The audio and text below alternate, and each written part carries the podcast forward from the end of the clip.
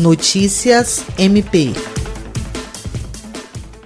O Grupo de Atuação Especial de Combate à Corrupção, GAEC, do Ministério Público do Estado do Acre, se reuniu por meio de videoconferência na manhã desta segunda-feira, 13 de abril, para tratar sobre a recomendação de licitações e execuções de contratos emitida aos governos estaduais e prefeituras municipais. O documento, emitido inicialmente para o município de Rio Branco, foi também replicado pelos demais membros do GAEC que atuam nos demais municípios do Acre e visa a garantia da lisura dos processos de contratação e execução de contratos relacionados relacionados ao enfrentamento da Covid-19. Durante a abertura da reunião, a Procuradora-Geral de Justiça Cátia Regiane de Araújo Rodrigues destacou a união com que o grupo tem trabalhado para garantir a legalidade e o respeito aos princípios da administração pública de forma conjunta aos gestores. Jean Oliveira, Agência de Notícias do Ministério Público do Estado do Acre.